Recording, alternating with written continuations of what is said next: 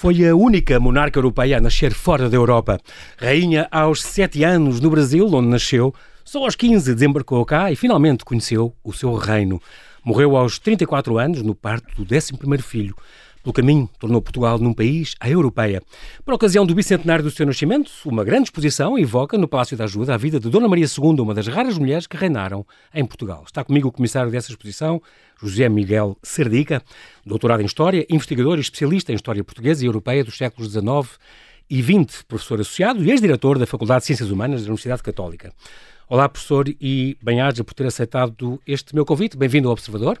Muito uh, boa tarde. É um prazer estar consigo. É um gosto estar aqui também. Muito uh, obrigado. Esta, esta, esta exposição está, em princípio, até 29 de setembro. Uh, esta exposição chamada Dona Maria II de Princesa Brasileira, a Rainha de Portugal. Está no segundo piso, na Galeria de Pintura do Rei Dom Luís. Aliás, o segundo filho da, da Rainha Dona Maria II, do Passo de Nossa Senhora da Ajuda, e é organizada pelo Museu da Presidência da República e do Palácio Nacional da Ajuda museu porque é o Museu da Presidência, que é suposto ser uma coisa republicana a, a, a, organizar e a planear também esta, esta exposição. Bom, essa seria a, a pergunta uh, inicial, como é que uma instituição muito ligada à República decidiu evocar o regime anterior.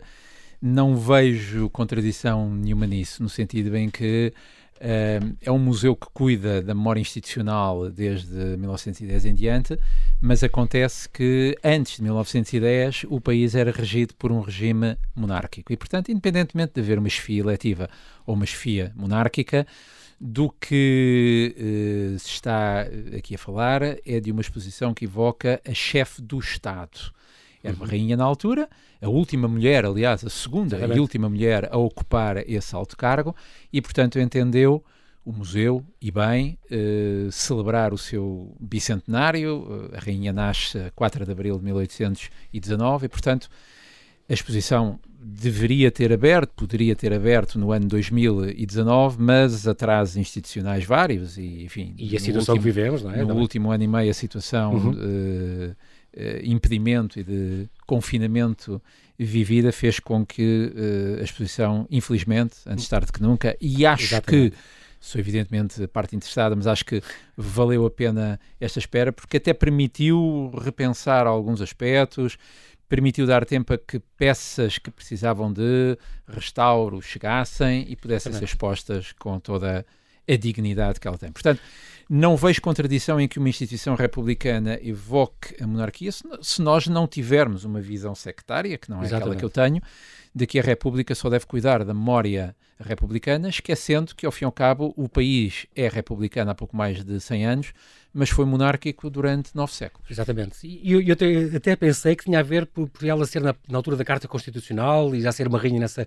e a essa, esse, todo esse período, ser, no fundo, a origem da nossa democracia também. Tem, Sim, não é? quer dizer, a leitura, a leitura, a leitura histórica que é, que é aqui feita e quando. E quando me, me pediram para eu, enfim, imaginar o que seria um primeiro storyboard ou um primeiro guião uhum. uh, dos vários núcleos e porque, ao fim e ao cabo, uh, havia a vontade de celebrar esta figura, mas se calhar as instituições não estavam completamente cientes de qual é que poderia ser a linha histórica. Eu acho que a linha histórica, aquilo que foi a nossa intenção, foi explicar que uh, nós hoje vivemos num Estado uh, democrático, ocidental, europeu, livre.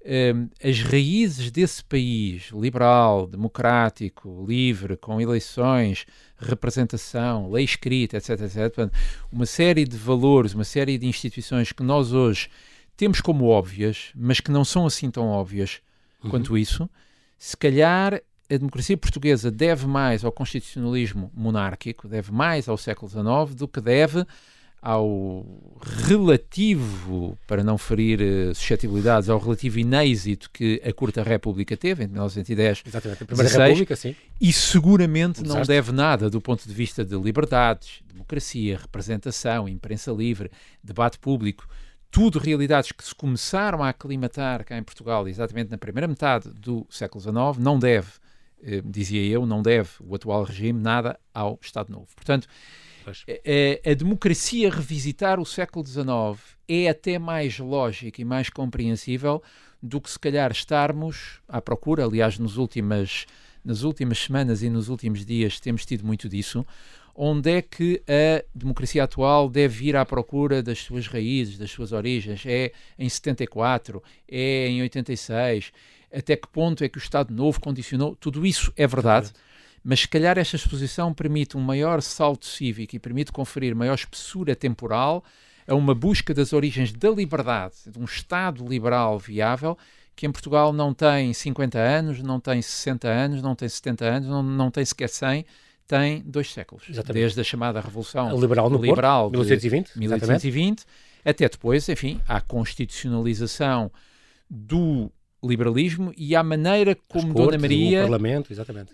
Contudo, quer dizer, houve, houve que montar uma cultura política radicalmente nova e se calhar a primeira metade do século XIX é o momento em que os portugueses começaram a ser o que em alguma maneira ainda hoje são.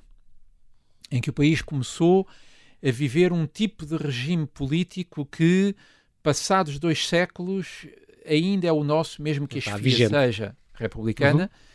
Mas, como digo, há uma continuidade histórica, apesar de todos os imensos sobressaltos, a República, o Estado Novo, a Revolução, Exatamente. 74, 76, uhum. a Europa.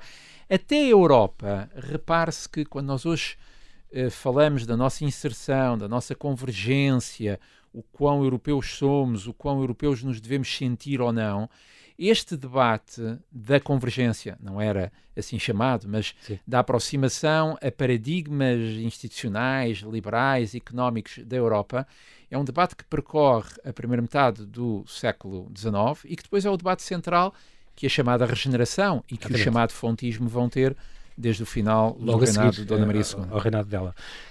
Maria da Glória, Joana, Carlota, Leopoldina de Cruz, Francisca Xavier de Paula, Isidora, Micaela, Gabriela, Rafaela Gonçaga, de Bragança. Era este o nome dela, ela, ela não devia ser Rainha Maria da Glória, ou Glória, porque eh, já a Dona Maria I também é Maria Francisca, se calhar devia ser Francisca, porque é que é porque nós cá usamos o nosso Maria, não é quase nome, é quase um, um antecedente obrigatório dos nomes de tantas mulheres portuguesas. Ela não devia ser Glória? Sim, por essa lógica, talvez. Uh, Dona Maria pode ter sido uma homenagem à primeira rainha que usou esse nome, uhum. mas pode ter sido o próprio nome com que na árvore genealógica, digamos assim, entre os sete filhos que Dom Pedro e que Dona uh, Leopoldina tem, Caramba. provavelmente chamar-lhe-um assim. E, portanto, ficou Dona Maria Sim. da Glória, porque era a igreja Onde ela foi em, batizada? Que ela, em que ela é uh, batizada. Ela, ela foi rainha aos 7 anos, só aos 15 é que desembarcou cá. Um, a única monarca, como já disse, que, que, que da Europa, que nasceu fora de, deste, de, deste continente. Um, é incrível porque entre as várias centenas de peças e documentos que esta, que esta uh, exposição uh, mostra, emprestadas por museus nacionais, autarquias, colecionadores privados, o governo dos Açores, concretamente, estou a pensar naquela, naquela bandeira, ela, uma, uma, vez vi um musical onde ela entrava e que falava brasileiro. Ela realmente nasceu lá e veio para cá com 15 anos. Ela, teria, ela seria loira, seria olhos claros uh, e, e, teria algum sotaque quando, quando chegou? Não sabemos. Temos a maneira não, de saber isso ou não? É, não sabemos porque. Bom, ela viveu em primeiro lugar, lá. Em primeiro lugar, não há registros de, de som dela, Sim. ainda não havia. Fotografia há uma na exposição. Fotografia há um, há um daguerreótipo, Sim, ou seja, não era, não era fotografia ainda. Há um daguerreótipo feito ou por uh, Venceslau Sifka ou por alguém dessa escola, alguns em 1847, Portanto, 48. Pouco, pouco antes dela morrer. Pouco antes, sim, uns, uns 4, 5 anos não Sim. mais do que isso.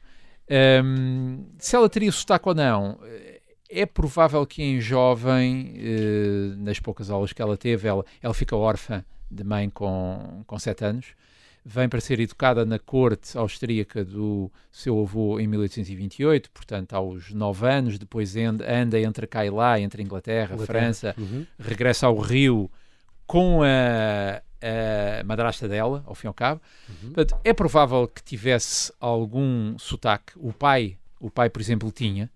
Uhum. Ele vive 14 anos lá na América, portanto, é normal que tenha. Uhum.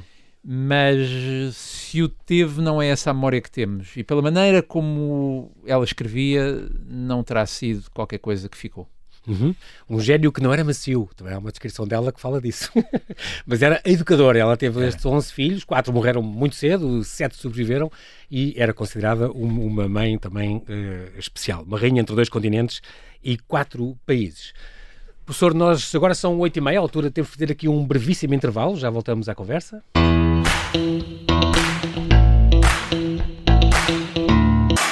estamos a conversar com José Miguel Sardica, historiador e professor universitário, que comissaria a exposição Dona Maria II, de Princesa Brasileira, a Rainha de Portugal, patente no Palácio da Ajuda até ao fim de setembro.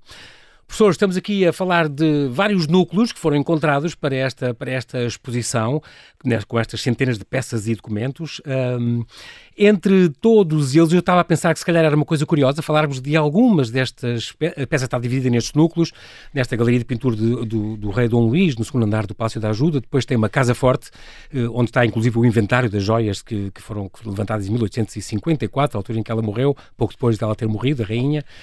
Um, depois há uma parte da exposição que são os aposentos régios, que o arquiteto Eduardo Alves Marques uh, conseguiu, um, investigou e conseguiu recriar, portanto, do, quarto, do quartel, se não me engano, do Palácio das Necessidades, onde, ela, onde ela, morreu. Onde ela morreu. Um, e depois gostava de, se calhar, percorrer algumas, neste tempo que temos, algumas peças e, se calhar, com isso, contar um bocadinho da história uh, agitada da vida desta, desta grande rainha, como, por exemplo, estar lá o cetro real e a coroa real portuguesa, uh, de 1817, já não era vista há, há, cerca de duas décadas, e que vão, em novembro, depois integrar a coleção do Museu do, do Novíssimo, Museu do Tesouro Real, que vai ser inaugurado uh, ali perto, um, e que, no fundo, é engraçado, porque a, rainha, a coroa que nós já, já não usávamos desde o Dom João IV, não é? Desde Dom João IV. E a cerimónia de coroação passou a chamar-se aclamação, aclamação por causa exatamente. disso. Portanto, são duas peças muito emblemáticas e que já não eram mostradas há algum tempo. Uh, são, são, enfim, as, as duas peças em torno das quais nós imaginámos uma espécie de antecâmara, ou seja, com os símbolos daquilo que era a própria soberania, o próprio poder regal e assim. Um, e de facto eram peças, uh, foram peças restauradas inclusivamente ou retocadas para esta uhum. mostra, não eram mostradas há 20 e qualquer coisa antes, uhum. desde 1998. Uh, eh, o cetro é menos conhecido, mas é mais simbólico para a figura que nós estamos aqui Exatamente. a falar, porque o cetro é oferecido à jovem rainha quando ela está em Londres pelos imigrados liberais que estavam lá. Portanto, fugidos do, do, do, do miguelismo, dos fugidos da usurpação, como então se dizia. Uh, do tio gente, que acabou por ser primeiro-marido. Exatamente, já lá, já lá iremos, se calhar. Uh, gente pobre, gente rica que vivia em Londres e vivia nos depósitos que os uh, imigrados tinham no Reino Unido Exilados e que se liberais. juntaram e que se juntaram para mandar cunhar um cetro em Londres em 1828. Em ouro, uma grande peça. Olha, em, em ouro, exatamente. Com a Carta Constitucional, que é, é um livrinho, é uma, está no coisa topo. talvez com 4 centímetros, que em cima esse cetro, e ao mesmo tempo escolhemos, é aliás a imagem que faz o póster e que faz a capa, uhum. uh, escolhemos colocar ao lado o quadro pintado por uh, John Simpson, onde a rainha está exatamente sentada na cadeira da ajuda, portanto, aquela, uhum. aquele trono, cadeira real, é? esse trono real, a coroa de um lado, pousada ao lado, e usando o cetro. Exatamente. E o cetro era, ao fim e ao cabo, a primeira grande joia que marca o quê? A passagem de uma monarquia absolutista para uma monarquia liberal. O cetro, ao fim e ao cabo, mostra o desejo de conferir à jovem rainha uma majestade ali simbolizada naquela, naquela joia. E depois tem é encimado por, por aquele grifo, eu jogava que era um dragão, mas é um grifo que, que é o símbolo da, da dinastia dos Braganças. Varia, há quem chame uma coisa e outra, mas sim, mas, é, uh, mas era um símbolo heráldico, dir-se-ia, uh, e depois da encimado pela própria, pela própria joia real, portanto, pela uhum. própria coroa real, que é a coroa feita para a cerimónia de aclamação, lá está, de Dom João VI. Dom João VI. Uhum. Portanto, ele torna-se rei após a morte da mãe em 1816, o seu avô, portanto, é uhum. encomendada uhum. para a, a sagração dele em 1817 e depois vem com Dom Pedro IV, entre muitas outras joias, quando Dom Pedro IV abdicou e regressou à Europa com o simples título de Duque de Bragança na altura. refere a exposição. Já agora deixe-me só, deixe só aqui um, explicar uma coisa para quem nós esperamos que, que vá ver Sim. essa exposição.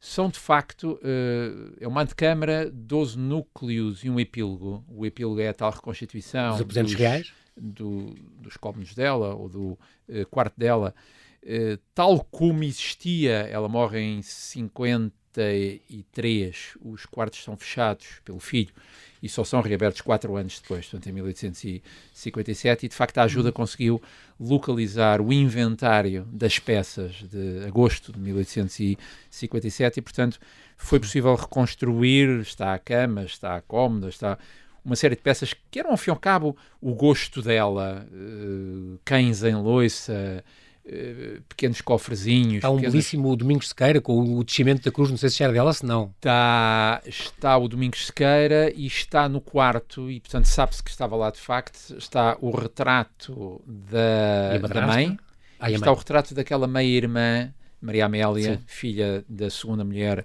do, do pai, de, do Dom Pedro IV Dom Pedro uhum. IV, de quem ela, aliás, foi muito amiga e que morre uns meses antes dela, com 20, uhum. 21 anos. Na Madeira.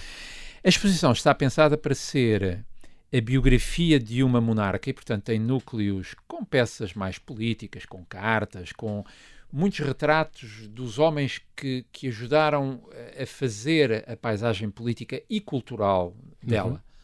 Palmela, eh, Saldanha, uh, Garrete, Passos, Herculano, todos os homens, bom tempo. todos os homens que ao fim e ao cabo constituíram aquela, aquela elite liberal romântica que uhum. instalou a sociedade liberal e o Estado liberal cá em Portugal. Mas depois tem também núcleos e, e, portanto, é pensado como uma espécie, foi montado como uma espécie de puzzle mental meu, digamos assim, antes de, da ajuda lhe dar a corpo, maquetizar uhum. aquilo tudo, uhum. escolher as cores e fazer isso tudo. E tem depois alguns núcleos, desde matrimónios dela com Dom Miguel, um casamento que chega a existir formalmente, mas que, enfim, nunca, nunca foi consumado, nunca, nunca, se consumou, porque o tio, tendo aceite casar com a sobrinha em 26, vai romper esse pacto e vai romper Sim, o, o próprio, o próprio juramento que tinha feito com o irmão de aceitar a Carta Constitucional e o casamento com a sobrinha, que seria a maneira de constitucionalizar a causa miguelista, ou seja, de fazer de Dom Miguel uma espécie de rei consorte ou de regente enquanto a rainha tinha sete anos. É bom pensarmos, ou é bom, enfim, imaginarmos que era um casamento entre uma, uma jovem rapariga de sete anos e o tio tinha 24. Portanto, pois havia aqui alguma coisa de claro. exótico para os nossos olhos de hoje. Na época não era uma coisa tão invulgar quanto isso. E, portanto, temos uh, casamentos dela, temos a família real, temos As amizades, um núcleo de amizades que é Dom Fernando de Saxe-Coburgo e Alberto de Saxe-Coburgo. O primo, que era o marido, o marido da, Dona Vitória, Rainha, Rainha Vitória Vitória. Vitória, com que ela manteve, aliás, uma relação epistolar muito longa. Uh, Elas nasceram no mesmo ano. Falavam falavam sobre os filhos, sobre a educação, sobre a política. Uh, a rainha Vitória tinha quase pena dela porque achava que ela reinava sobre um país uh, impossível, um país constantemente em conspirações, em golpes Exato. de Estado.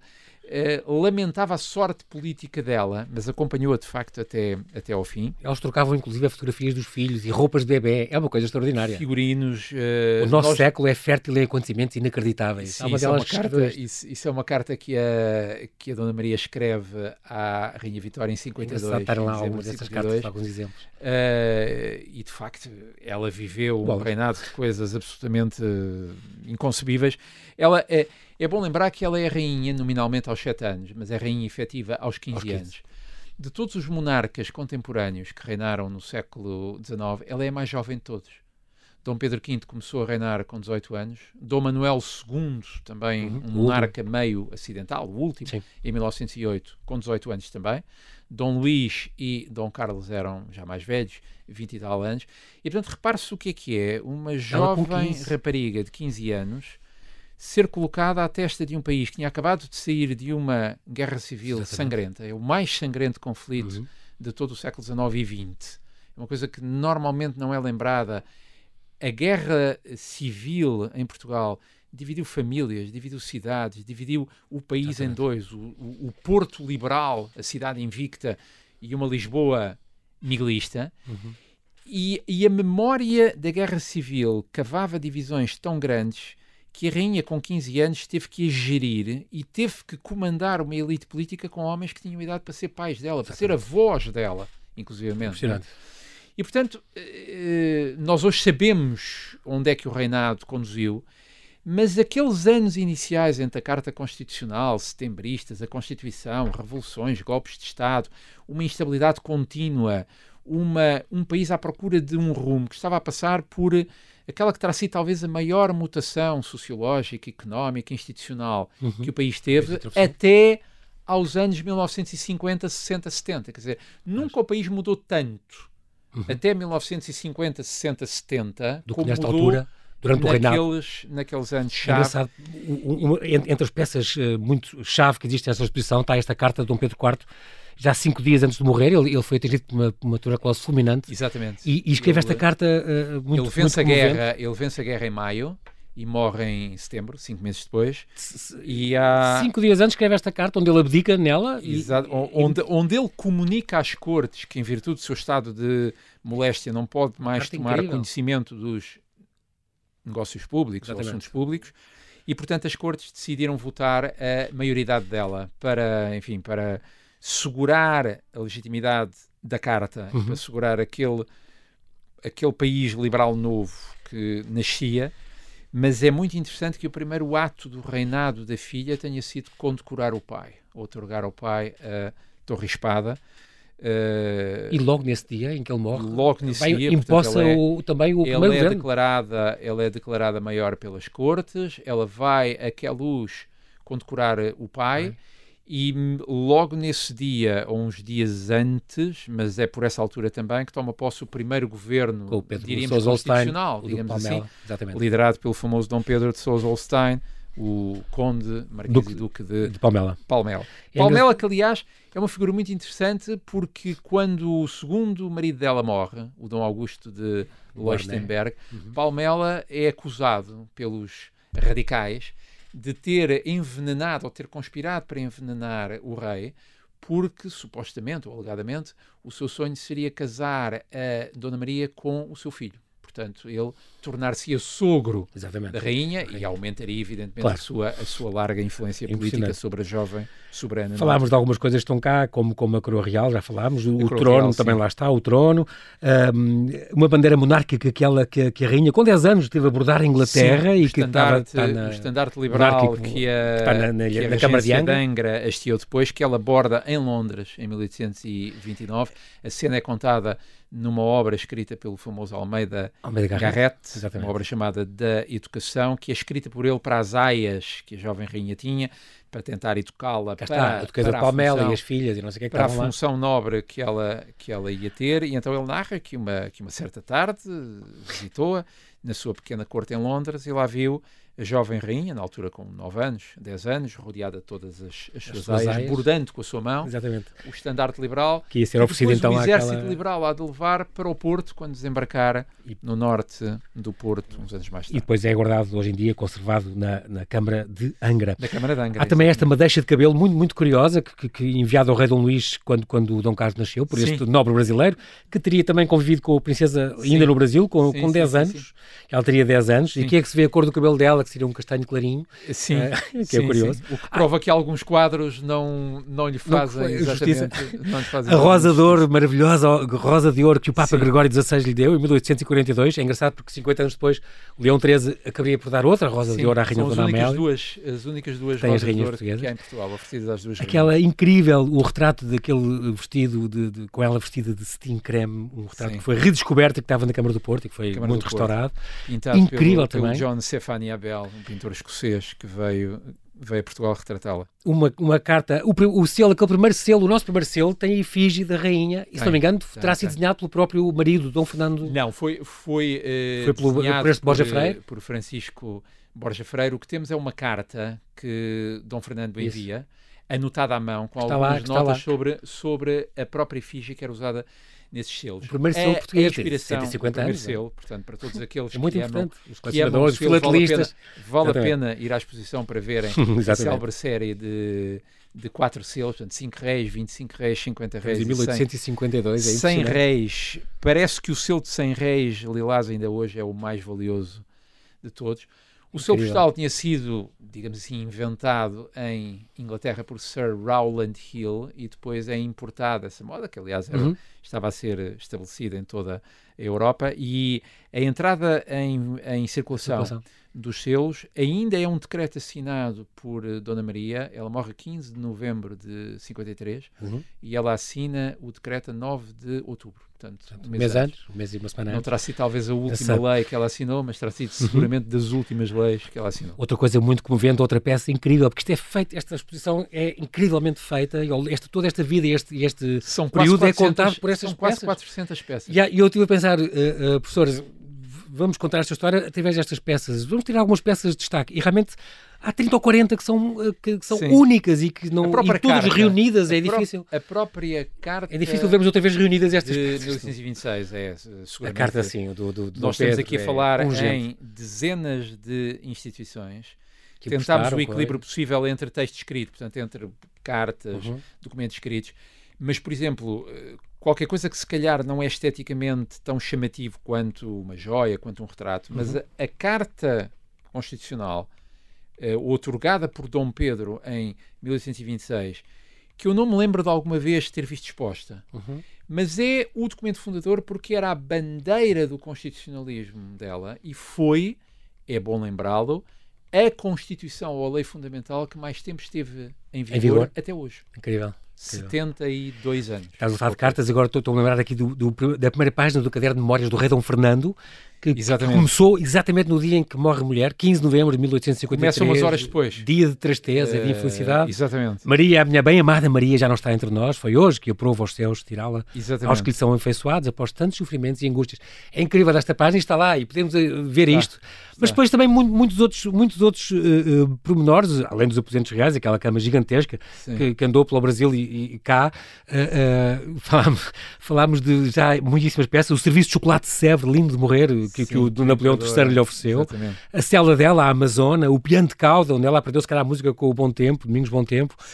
Um, há uma série de peças. Este catálogo também tem que fazer aqui esta. Não só dar aqui os parabéns também a este, este projeto que está muitíssimo bom a nível de, de, de museografia, do arquiteto João Herdade, um, honra lhe seja feita, mas também este monarca, que realmente, este, este catálogo é realmente uma, uma peça para memória futura, vale muito, muito a pena. Estas 400 páginas com, com a história incrível desta, de, desta, de toda esta exposição, toda esta vida, toda esta altura, todo este período uh, complicado, mas é, sem dúvida, uh, se tivesse que escolher uma peça, professor, uma única desta exposição, que vale por todas ou que só, bom, muitas valem por muito, mas se tivesse que escolher uma, é difícil escolher só uma, mas se calhar que tem, aquela que, que tem um carinho especial, quem, ou mais simbólico, sim, ou mais... aquela que quem for ver a exposição provavelmente chegará a esse núcleo e faz assim uma espécie de ah, ah. É aquele quadro magnífico pintado pelo John Stefani Abel, menos tal que teve no Porto, que, exatamente, que pertence à Câmara, à Câmara do, do Porto? Porto, que foi oferecido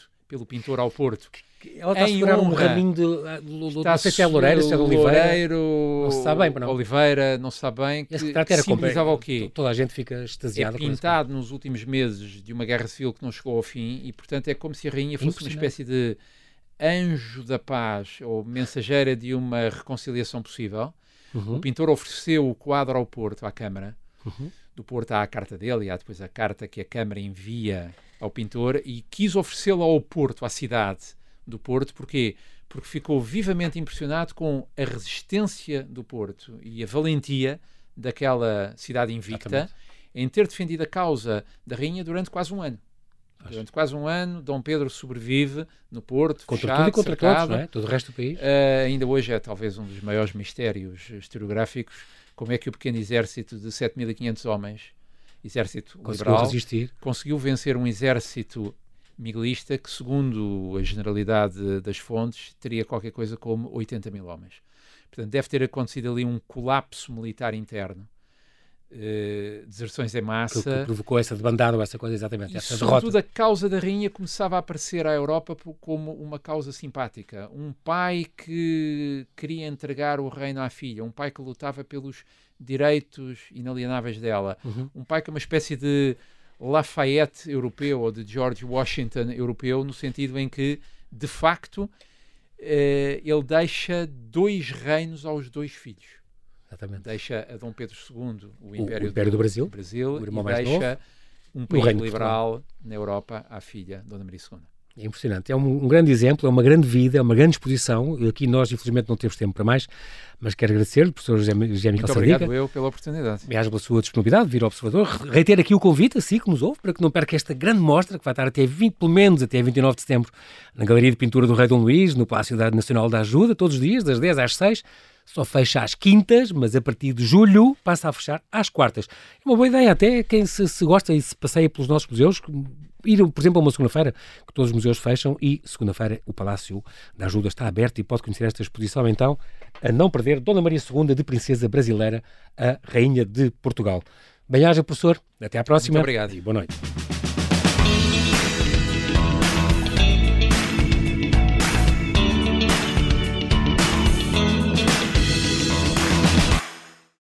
Obrigada por ter ouvido este podcast. Se gostou, pode subscrevê-lo, pode partilhá-lo e também pode ouvir a Rádio Observador online em 98.7 em Lisboa e em 98.4 no Porto.